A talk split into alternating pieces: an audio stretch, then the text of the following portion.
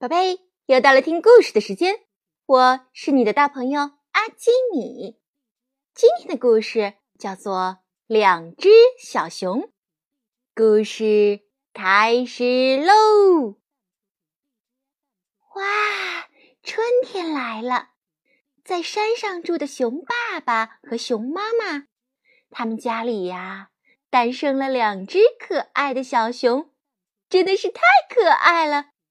那么小，那么乖，熊爸爸和熊妈妈高兴地说：“哎呀，要是他们一直都这么小，该多好呀！真是太太太可爱了。”到夏天的时候，这两只小熊已经学会走路了。熊爸爸说：“哎呀，他们已经学会走路了。”现在就会到森林里去做傻事儿了。不久，小熊们开始学会说话了。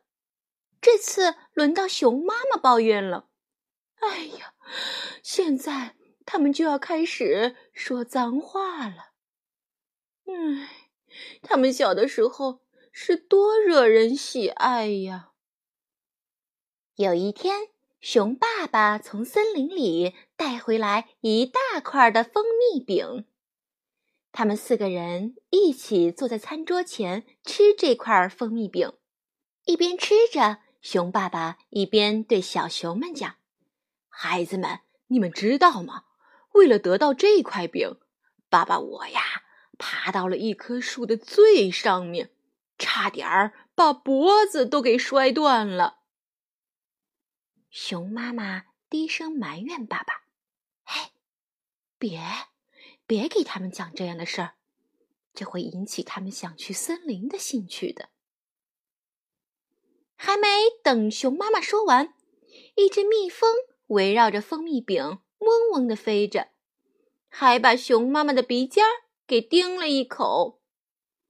因为实在是太疼了，熊妈妈忍不住。说了一句脏话，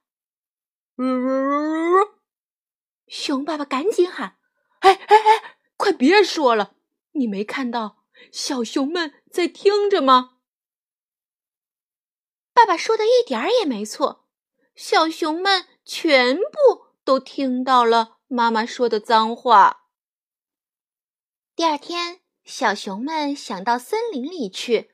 去爬到树的顶端寻找蜂蜜饼，他们问爸爸妈妈：“爸爸妈妈，我们能不能去森林呀？”“啊，不行不行，你们还太小，会摔断脖子的。”爸爸说。于是两只小熊生气了，他们跟爸爸争吵着：“我就要去，就要去，我们就要去！”啪啪，最后。熊爸爸把他们俩每人重重的打了一巴掌。于是他们学着妈妈的样子，第一次说了脏话。哎呀，脏话真难听呢！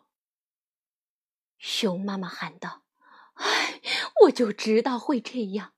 爸爸，你干嘛要给他们讲采蜂蜜的故事呢？”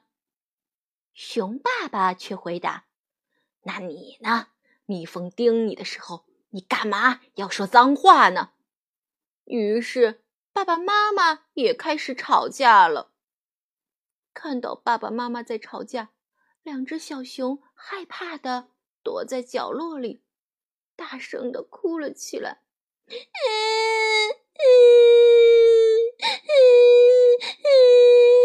爸妈妈。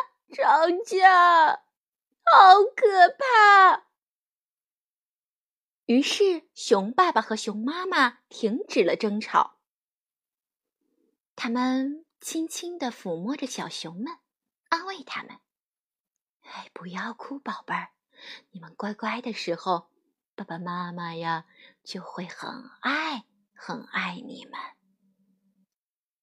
于是，两只小熊发誓。我们一定乖乖的待在家里。嗯，不过他们还在哭，因为希望得到更多的安慰。熊爸爸和熊妈妈于是对他们说：“不要哭，乖宝贝儿，你们小的时候真是可爱极了。”两只小熊听了之后，就在房间里乖乖的玩起了玩具。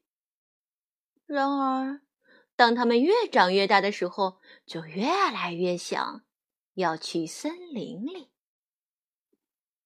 一天早晨，当熊妈妈在家里忙着做家务的时候，小熊们悄悄地跟在熊爸爸的身后，来到了森林里。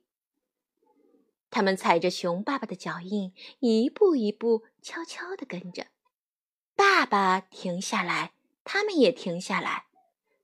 爸爸看什么，他们也看什么。熊爸爸在检查一棵空心的树，他把爪子伸进了树洞，想看看有没有蜂蜜饼。爸爸太专注了，没有注意到对面也走过来了另一只大黑熊。这只大黑熊呀，也想要得到一只蜂蜜饼。这时。两只小熊毫不犹豫地以最快的速度爬上了一棵树，然后猛地跳到了那只大黑熊的背上，还大叫着脏话。这些话一点儿也不好听，他们自己也知道。这时，熊爸爸听到了这些话，发现了身边的状况。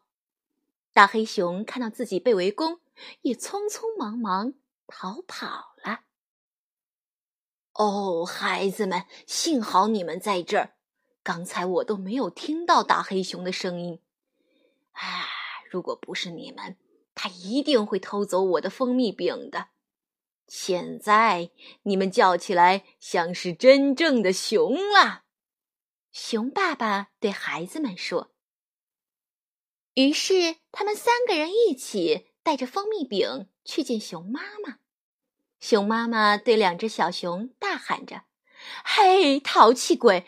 你们刚才跑到哪儿去了？”“我们，我们刚才跳到大黑熊的背上，他想抢走我们的蜂蜜饼。”两只小熊回答：“是啊，他们对他喊脏话，一点儿也不好听。那只大黑熊害怕了，就逃跑了。”熊爸爸说：“听到这些话。”在舔着从蜂蜜饼里流出来的美味的蜂蜜，熊妈妈也没有再生气了。她对熊爸爸说：“哦，你看，他们现在长大了，但他们还是那样可爱。”宝贝，故事讲完了，你喜欢吗？现在快把眼睛闭上，准备上床睡觉了。阿基米要为你读一首诗。问刘十九，唐，白居易。绿蚁新醅酒，红泥小火炉。晚来天欲雪，能饮一杯无？绿蚁新醅酒，红泥小火炉。晚来天欲雪，能饮一杯无？绿蚁新醅酒，红泥小火炉。晚来天欲雪，能饮一杯无？绿蚁新醅酒，红泥小火炉。晚来天欲雪，能饮一杯无？宝贝，晚。